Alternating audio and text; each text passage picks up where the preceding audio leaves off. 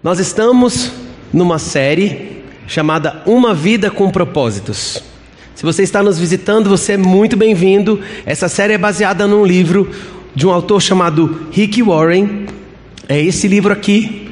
Se você quiser, nós ainda temos algumas unidades dele. A gente comprou em grande quantidade, a gente conseguiu um bom valor com a editora. E a gente tem lido um capítulo por dia. E aos domingos nos encontramos para estudarmos juntos sobre ele. E na primeira semana nós descobrimos que temos um propósito, que Deus fez cada um de nós para alguma coisa, que Deus tem um plano para nossa vida, que nossa vida tem uma utilidade. Na segunda semana nós descobrimos o primeiro propósito, então, que nossa vida foi feita para agradar a Deus, que nós fomos feitos para fazer Deus sorrir, que nossa vida é para a alegria de Deus. Semana passada nós estudamos o segundo propósito, que diz que além de nos relacionarmos com Deus, fomos feitos para nos relacionarmos uns com os outros. Fomos feitos para viver em comunhão. Que Deus fez para que tivéssemos relacionamentos saudáveis e pertencêssemos à família de Deus. E hoje nós vamos falar sobre o terceiro propósito para qual Deus nos fez, que é nos tornar semelhantes a Cristo nos fazer parecidos com Cristo, com Jesus.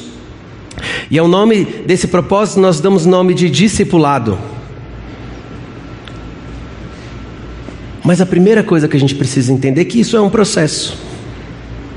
A gente vive num mundo onde é tudo tão rápido, onde as coisas acontecem rápido, onde a gente tem acesso à informação rápido. A gente, é, a gente tem tanta pressa que a gente trata nosso relacionamento com Jesus como um drive-thru de um fast food. Eu tenho um filho de três anos chamado Benjamin, e quando eu falo para o Benjamin assim: Benjamin, você tem que comer o verdinho do prato que você vai ficar forte. Não sei se você usava essa estratégia com seus filhos, mas eu descobri que se a gente falar que eles vão ficar fortes, eles comem. E daí ele come o verdinho e fala: Tô forte, papai. Eu fiquei pensando: será que a gente é igual? A gente vai na academia e no primeiro dia, na saída, a gente para em frente ao espelho para ver se está mais forte. Ou no primeiro dia da nossa dieta, porque tu não comeu um brigadeiro, no final do dia tu sobe na balança para ver se emagreceu. A gente tem tanta pressa das coisas, mas a jornada para nos tornarmos mais parecidos com Jesus é um processo lento, demorado, e exige de mim e de você comprometimento em cada dia caminhar um pouquinho mais, em cada dia dar um passo, em cada dia ficar um pouco mais parecido com Jesus. Como faz para a gente fazer isso? Como podemos nos tornar mais parecidos com Jesus? E é interessante que nessa caminhada, eu percebo que Deus é misericordioso e Ele vai nos tratando uma coisa de cada vez. Um assunto de cada vez. Eu costumo dizer para quem vai para o Celebrando a Recuperação, eu falo assim, ó, em cada ciclo, trata um assunto. Escolhe uma área da sua vida, coloca diante de Deus. E a gente quer que ele vá bem devagarzinho com a gente. Quando ele trata um assunto, a gente tira até férias. Fala, Deus, agora dá um tempo antes de tratar a próxima coisa. Mas nós temos tanta pressa que ele trate as pessoas que estão ao nosso redor. Nós queremos tanto acelerar o processo na vida dos outros. Além de entender que você tem um processo e uma jornada na sua vida, eu queria convidar você a ser mais tolerante com o processo na vida de quem a gente convive. A gente tem mania de querer escolher, inclusive, quais áreas Deus deve tratar na vida, principalmente das pessoas com quem a gente convive. A gente ora, inclusive, mais pela vida delas do que pela nossa. Não sei se é assim na sua casa. Na minha casa, eu tenho uma lista de coisas que eu quero que Deus trate na vida das pessoas com quem eu convivo. Mas eu não posso falar muito sobre isso porque elas estão assistindo pela internet. Damos ao nome desse propósito discipulado. Você é um discípulo de Jesus. Você sabe o que é um discípulo? É um aprendiz é um aluno disposto a adquirir conhecimento do seu professor. Falando em professor, quero dizer a você que é professor, nesta igreja ou fora dela, parabéns pelo seu dia. Que Deus abençoe esse lindo ministério que Deus te deu. Se você ainda não entendeu isso, Ele te deu um lindo ministério de ensinar as pessoas. Parabéns pelo seu dia. Decida ser um discípulo, um aprendiz de Jesus. Romanos 8, 29 diz que Deus concebeu de antemão e os predestinou para se tornarem semelhantes à imagem de seu filho. Eu e você fomos feitos para sermos parecidos com Jesus. E eu não estou falando que nós fomos feitos para sermos parecidos com Jesus fisicamente. Que cada vez que você aprender mais sobre Ele, ou decidir caminhar com Jesus, que você vai se tornar mais parecido fisicamente com Ele. Porque ia ser esquisitíssimo, cada dia nós íamos sofrer mutações, íamos ficar mais parecidos fisicamente uns com os outros. Imagina que estranho isso. Aí eu comecei naquela igreja, todo mundo começou a ficar esquisito. Até é verdade que o povo aqui vai ficando esquisito. Vai começa a usar calça rasgada, começa a usar é, blusa xadrez, enfim, mas não é disso que eu estou falando. Cada dia, eu e você vamos, vamos nos tornar mais semelhantes a Jesus no nosso caráter. Cada dia, eu e você precisamos ficar mais parecidos com Jesus quando ninguém está vendo. Cada dia, eu e você precisamos ser mais parecidos com Jesus quando nós não estamos aqui. Quando nós estamos na nossa casa, quando nós estamos no nosso trabalho, quando nós estamos nas nossas escolas. Deus nos fez para tornarmos semelhantes a Jesus em nosso caráter. Esse é o convite para mim e para você. E Deus usa três coisas para moldar o nosso caráter, para que isso possa acontecer. Deus usa a Sua palavra, Deus usa as pessoas e Deus usa as circunstâncias. E são para essas três coisas que nós vamos olhar hoje. Em primeiro lugar, vamos olhar para a palavra. Torne-se semelhante a Cristo através da Sua palavra, da Bíblia. Logo que, que eu tomei a decisão de me de tornar um seguidor de Jesus, eu tinha algumas crises, tinha coisas que eu não entendia. E eu não entendia como alguém conseguia ler a Bíblia e entender.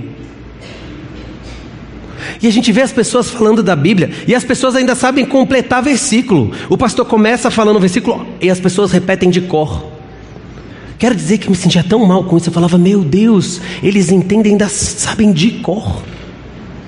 E daí, para eu ler a Bíblia, eu fazia assim: ó, eu pegava a Bíblia, folhava ela, pá, abria, falava, agora fala comigo, Deus. Daí eu li o texto e falava assim: não falou comigo, não. Fechava, falava assim: é porque eu abri errado. Deus, fala comigo.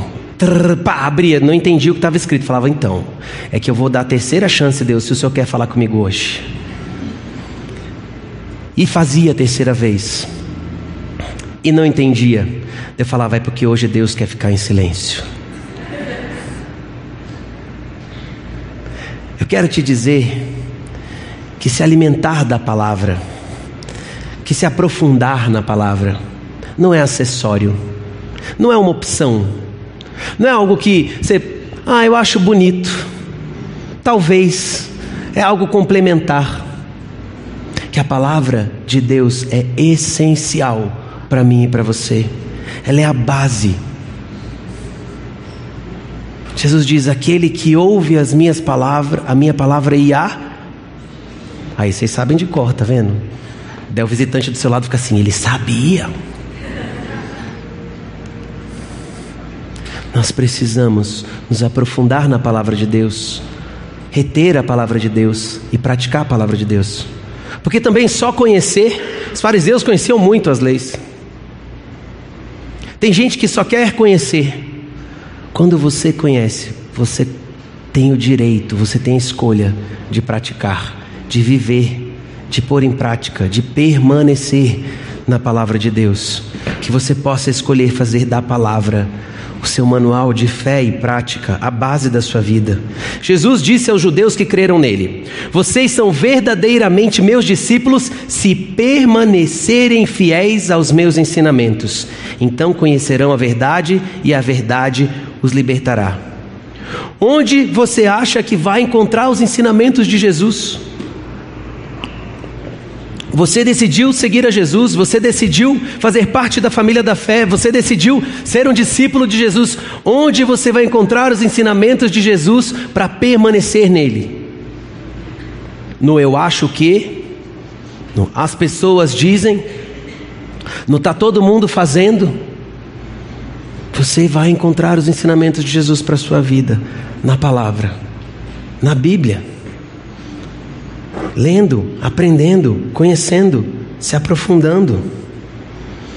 Toda escritura é inspirada por Deus e útil para nos ensinar o que é verdadeiro, para nos fazer perceber o que está, o que está em o que não está em ordem nas nossas vidas. E ela nos corrige quando erramos e nos ensina a fazer o que é certo.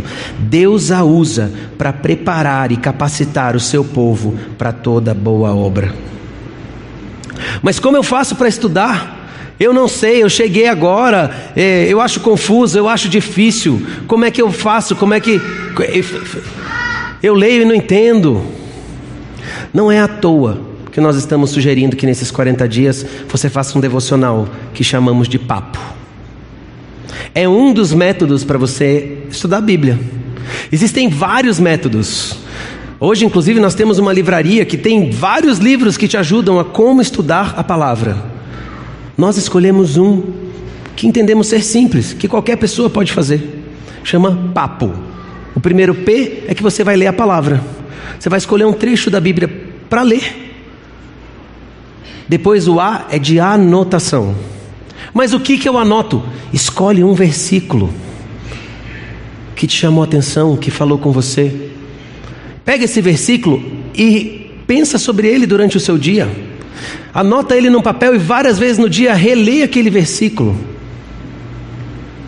O terceiro P, o segundo P de palavra, anotação, prática.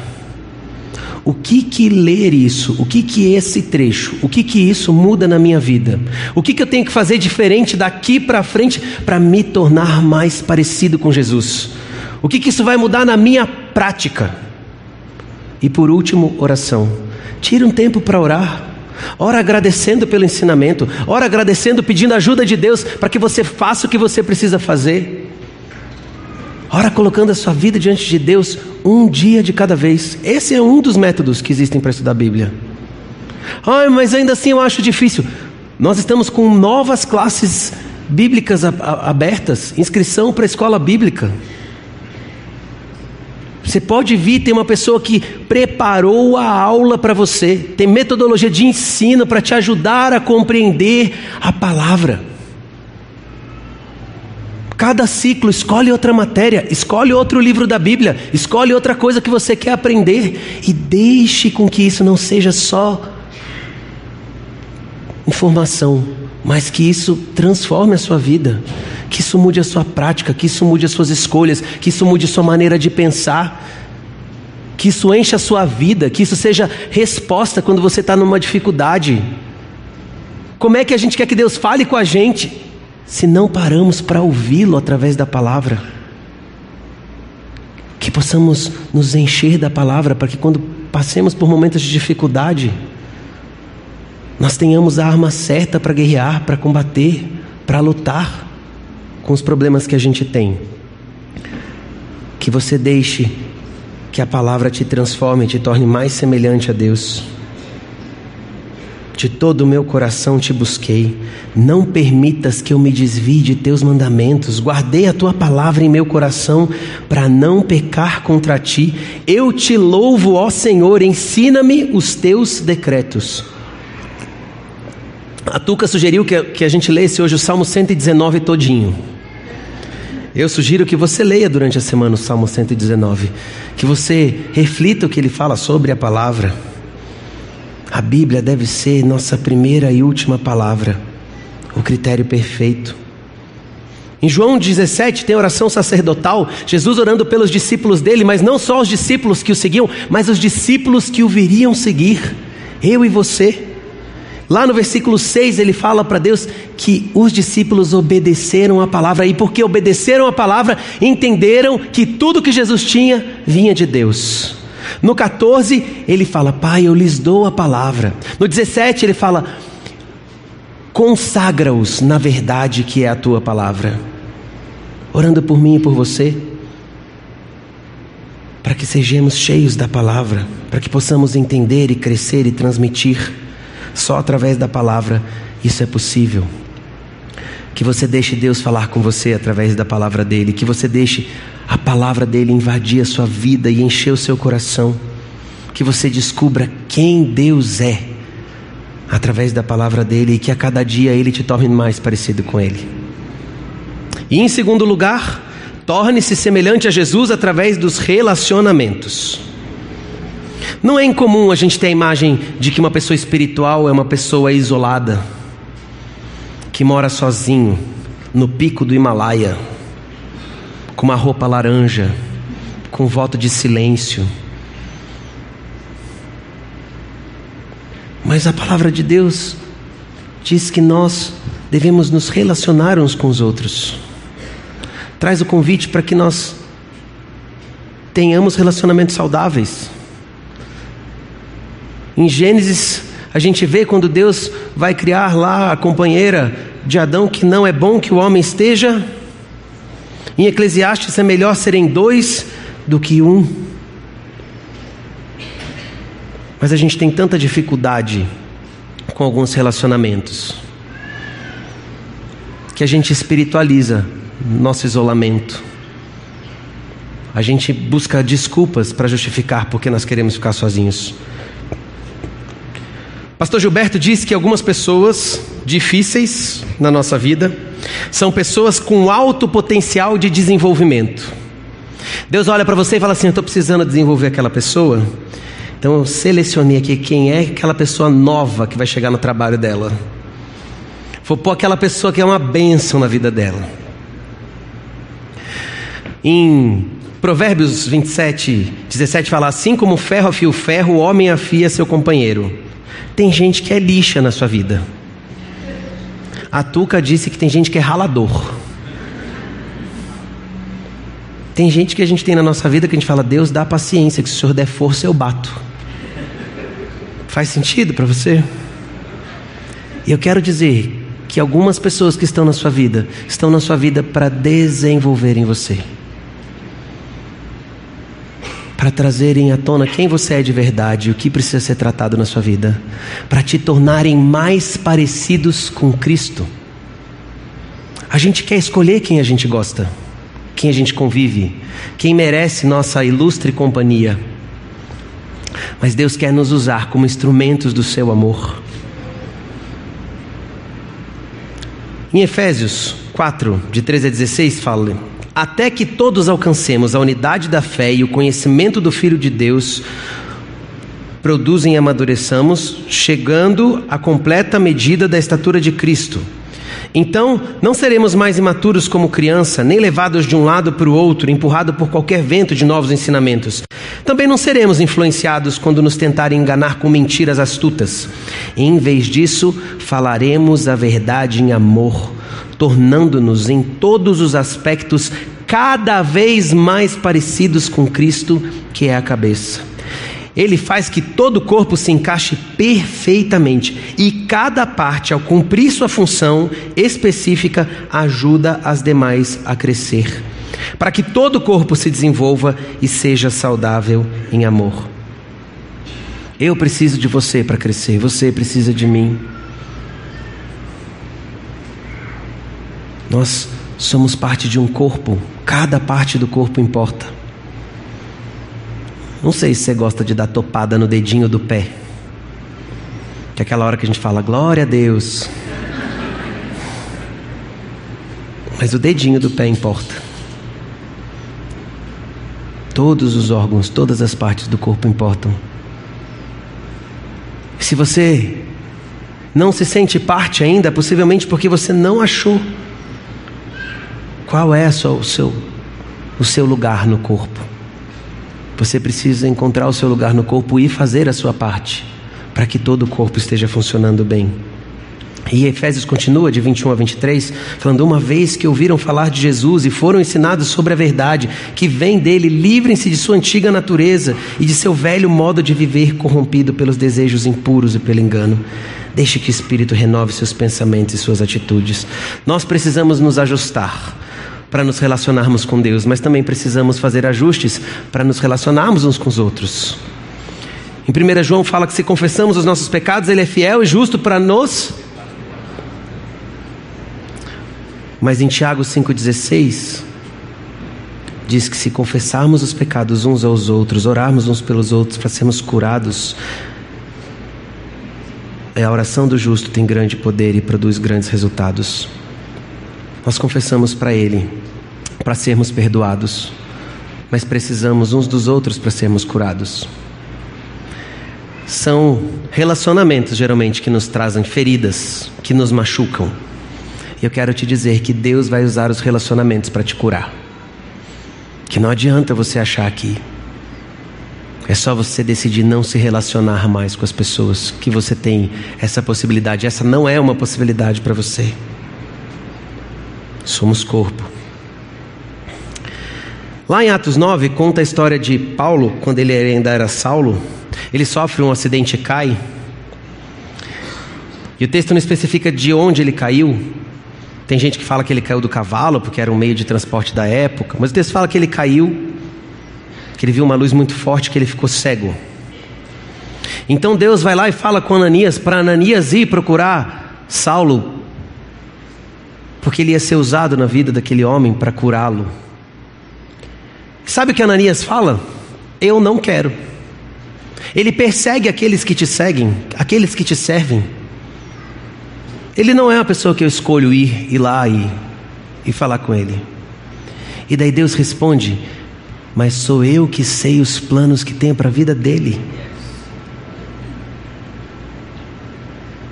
Então Ananias vai lá, Saulo tem um encontro com Deus, tem uma experiência com Deus. E você conhece a história da vida dele depois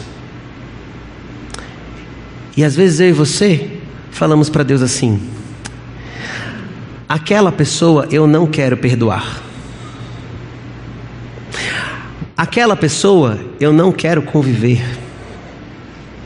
Aquela pessoa não vai ser alvo do meu amor. Mas eu quero te dizer que Deus é que sabe o plano que Ele tem para a vida dessa pessoa. Eu e você não podemos impedir sermos empecilho para que pessoas tenham um encontro com Deus, para que tenham uma experiência com Deus, para que conheçam Jesus, para que cheguem até Ele e se rendam. Eu e você devemos ser instrumentos do amor de Deus. Possamos buscar sabedoria em Deus de como fazer isso. E o mesmo Paulo, lá em 2 Coríntios, 2 Coríntios, fala o quanto é importante a relação com as pessoas uns com os outros, quando ele fala que a chegada de Tito o consolou. Ou depois em 2 Timóteo pede: traga-me Marcos, porque ele vai me ser útil. O Novo Testamento fala mais de 50 vezes a expressão uns aos outros. Confesse seus pecados uns aos outros. Carreguem os fardos uns dos outros. Perdoem-se uns aos outros. Nós precisamos uns dos outros. Jesus podia ter feito tudo sozinho, podia. Mas ele tinha doze, dos doze ele tinha três mais próximos, dos três mais próximos ele tinha um, quem chamava de discípulo amado. Ele chama os mais próximos quando ele vai orar.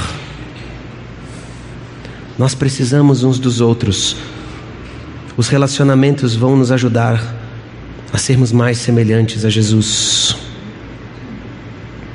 E em terceiro lugar, torne-se semelhante a Jesus através das circunstâncias. 2 Coríntios 4,17 fala: Pois estas aflições pequenas e momentâneas que agora enfrentamos produzem para nós uma glória que pesa mais do que todas as angústias e durará para sempre.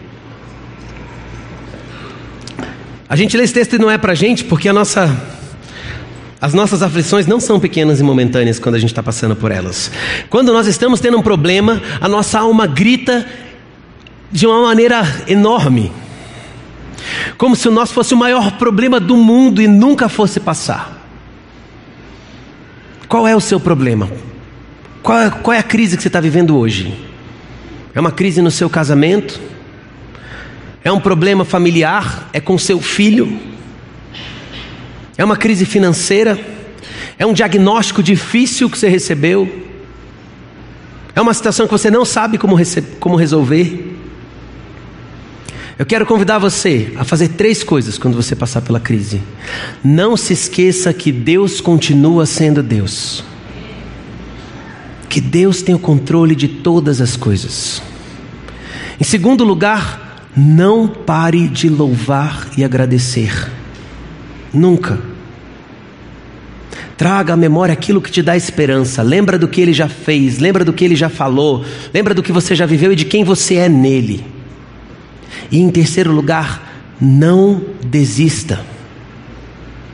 Não pare de sua jornada, não pare de caminhar. Não estou pedindo para você não sentir, mas não pare. Decida conhecer Ele a cada dia. Algumas circunstâncias que vivemos servem para nos moldar, servem para nos trazer para mais perto de Deus. Fala se não é verdade quando você está passando por uma dificuldade que você ora mais que você lembra mais dele, que você busca mais a Deus. Algumas circunstâncias da nossa vida produzem em nós crescimento, produzem em nós que sejamos mais parecidos com Deus. E tem um versículo que eu tenho uma dificuldade enorme de ouvir, que fala: Sabemos que todas as coisas cooperam para o bem daqueles que o amam, que são chamados de acordo com o seu propósito. Pois Deus conheceu de antemão os seus e os predestinou para que se tornassem semelhantes à imagem de seu filho, a fim de que ele fosse o primeiro entre muitos. Você gosta de ouvir? Você está no meio da sua crise e alguém fala assim: irmão, todas as coisas cooperam para o bem daqueles que amam Deus. A gente gosta de falar isso para os outros. Quando é o filho do outro que morre. Quando é o outro que recebeu o diagnóstico. Quando é o casamento do outro que está com problema. Quando é o outro que foi mandado embora. Todas as coisas cooperam para o bem. E quando é com a gente? A gente acredita de verdade que todas as coisas cooperam para o nosso bem? Ou a gente entra em crise, é abalado? Precisamos acreditar que Deus tem o controle de todas as coisas nas nossas vidas. Mesmo quando eu andar pelo escuro vale da morte, não terei medo, pois tu estás ao meu lado. A tua vara e o teu cajado me protegem. Eu quero te lembrar uma coisa que a gente esquece. Aqui não é o céu. A sensação que eu tenho é que nós queremos ter a segurança, queremos nos sentir uma palavra boa para Brasília? Estáveis. Mas aqui não é o céu. Aqui não é nosso destino final. Aqui não é o lugar para nos sentirmos confortáveis. Aqui é o lugar para termos a convicção que somos obedientes. Estamos sendo tratados, moldados. Seu destino final não é aqui. Tem uma frase, se você não sabe muito da Bíblia, essa aqui você vai poder completar. Tudo posso. Tem caminhão. Tem. Em tudo quanto é lugar que você vê. Tem, até naquela bandeja. Assim, você vai no restaurante, está escrito assim: tudo posso naquele que me fortalece. Isso é maravilhoso, que eu posso, eu posso comer tudo que está no prato. E a gente não sabe essa frase? Tudo posso naquele que me fortalece. Se você pega esse texto lá em Filipenses para ler, você vai perceber que ele é o fim de uma, de uma historinha para você entender, que é eu sei viver com pouco, eu sei viver com muito, eu sei viver na fartura, eu sei viver na escassez, eu sei viver na abundância, eu sei passar fome. Tudo posso, tudo posso. Eu sei ser satisfeito independente da circunstância. Eu sei ser grato, eu sei, eu tenho a convicção que Deus está no controle, independente do que eu estou vendo. Se eu vejo muito, se eu vejo pouco, tudo posso naquele que me fortalece. Que nós possamos ter essa convicção, que tudo, que temos satisfação, que temos vida abundante, independente do que vemos. Uma outra coisa que acontece quando a gente passa por uma circunstância difícil é que a gente entra numa crise e a gente fala: por que comigo? Por que na minha casa? Por que na minha família? Por que com meu filho? E daí a gente começa a sentir até culpa. E certa vez Jesus estava andando com seus discípulos e eles viram um cego e os discípulos perguntam: Jesus, quem foi que pecou? Foi ele ou foram seus pais? Porque na época deles era comum que uma pessoa doente fosse fruto de pecado, de alguém que tinha errado. E Jesus responde: nenhum nem outro, mas ele nasceu assim para que a glória de Deus se manifestasse. E então Jesus cura aquele cego. E as pessoas que conviviam com aquele cego começam a perguntar: não é aquele ali que pedia esmola, que ficava sentado à margem, à beira, pedindo esmola e ele era cego, era deficiente, faltava alguma coisa na vida dele. O que aconteceu? E ele conta para as pessoas o que aconteceu, e ele conta para as pessoas sobre Jesus. Eu quero te dizer quantas das nossas circunstâncias, das nossas deficiências, das nossas falhas, podem ser usadas na vida de outras pessoas para que elas conheçam Jesus. Quando a gente passa por um momento difícil, é tão comum a gente querer esconder, a gente ter vergonha, a gente ter medo do que as pessoas vão falar. E a gente esconde o testemunho do que Deus fez nas nossas vidas. Eu lembro que logo no começo, quando eu comecei a ir para a igreja, algumas pessoas me procuraram e falaram assim: fizeram lavagem cerebral em você. E tinha até uma, um bolinho de quanto tempo ia durar isso na minha vida. Porque elas sabiam qual era a vida que eu tinha. Elas diziam: não é aquele ali que tinha como alcoólico toda semana? Não é aquele ali, o menino que tinha início de overdose? Não é aquele ali que não faltava uma balada? Não é aquele ali que tinha a vida toda doidona? E depois de um tempo, quando eles viram que não tinha mais volta, eles procuravam para perguntar assim: é de verdade? O que, você sente? O que, que você fez para viver assim? O que, que mudou? E talvez as coisas difíceis e as circunstâncias mais dolorosas da sua vida vão servir para que você possa falar para as pessoas. Isso aconteceu para que a glória de Deus se manifestasse e eu descobri em Jesus a paz que excede todo entendimento. E eu encontrei nele a vida plena e abundante. E eu encontrei nele algo que preencheu o meu vazio. E eu encontrei nele o consolo. E eu encontrei nele a resposta. E eu encontrei nele força para passar por momentos difíceis. Neste mundo tereis aflições, mas tenham um bom ânimo. Eu venci o mundo. Não quer dizer que você não vai ter mais problema, mas você não passa mais sozinho por eles. Você não está só.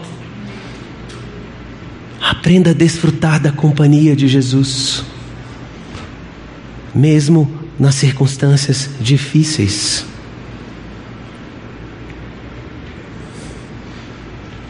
Talvez você diga: Você está me dizendo para me tornar parecido com Jesus? Que eu devo me tornar parecido com Ele através da palavra, através das pessoas, através das circunstâncias, mas você ainda não tenha tomado nem a sua primeira decisão ainda, que é ser um seguidor de Jesus, que é ser um discípulo de Jesus, que é aceitar o convite para segui-lo, para servi-lo. Você ainda não se rendeu a Ele.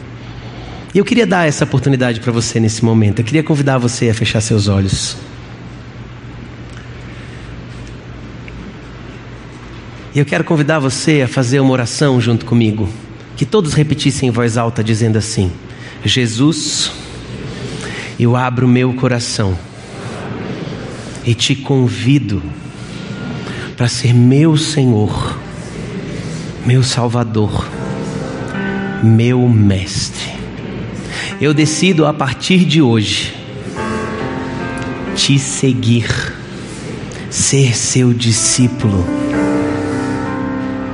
Eu quero a cada dia ser mais parecido com você. E ainda de olhos fechados, eu quero dizer que uma oração simples como essa que você fez agora pode mudar toda a sua vida. João 17,3 fala que a vida eterna é conhecer a Deus, o único e verdadeiro, e a Jesus Cristo, a quem Ele enviou ao mundo. Essa oração simples que você fez, se você fez de coração, se você fez com sinceridade, como aquela viúva entregou aquelas moedas, com sinceridade de coração. Eu queria orar por você e com você. Quero convidar você a fazer um gesto, que você erga uma de suas mãos bem alto para que eu possa ver que você está aí, respondendo para Deus: Deus foi comigo. Já vi sua mão, a sua também. Pode manter sua mão erguida, bem alta, eu já vou orar com você. Talvez você esteja procrastinando essa decisão. Talvez você venha semana a semana e fala: na semana que vem eu decido. Quero convidar você a não esperar mais, que você não viva mais nenhuma semana sem ser um seguidor de Jesus, sem a decisão de se tornar parecido com Ele. Responda para Deus: Deus foi por mim. Eu quero orar com você.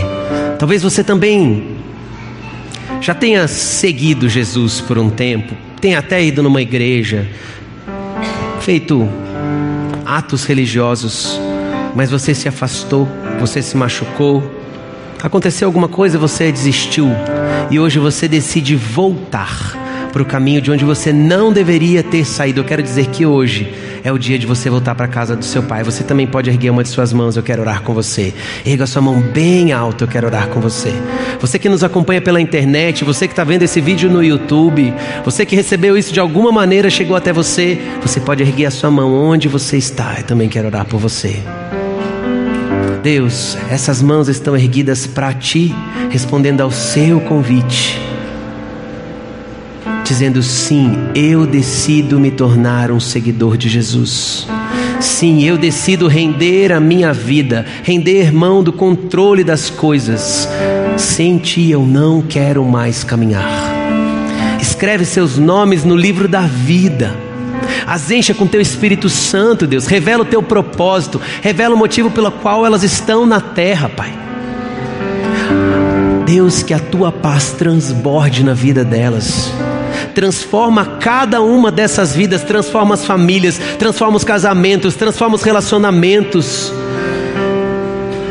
Que a vida delas seja como testemunho para pessoas que ainda não te conhecem, Deus.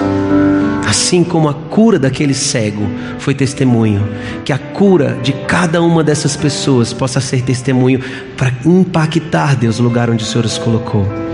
Obrigado pelos aqueles que decidem voltar também, Senhor. Que alegria receber de volta, Deus, os teus filhos que não deveriam ter saído daqui. Que o Senhor cure as feridas mais profundas. Que o Senhor traga de volta sonhos, ministérios. Que o Senhor restaure completamente estes teus filhos que fazem parte do teu corpo. Em nome de Jesus. Amém. Amém. Quero dizer que se você tomou uma decisão hoje, pode ser que você não entenda isso, mas você tomou a melhor decisão da sua vida. Quando você decide ser um seguidor de Jesus, a sua vida nunca mais é a mesma. E eu quero pedir que, caso você possa ou você queira, preencher uma ficha como essa, que está no bolsão, na frente da sua cadeira, escrito Minha Decisão. Compartilhando qual foi sua decisão hoje. Essa igreja quer se colocar à disposição para que você possa conhecer mais a Jesus, mais da Sua palavra, que você possa entender como você pode fazer parte da comunidade, da comunhão, da família de Deus. A gente quer te ajudar nesse processo, queremos colocar à disposição as ferramentas que a gente tem para você. Que Deus abençoe sua vida.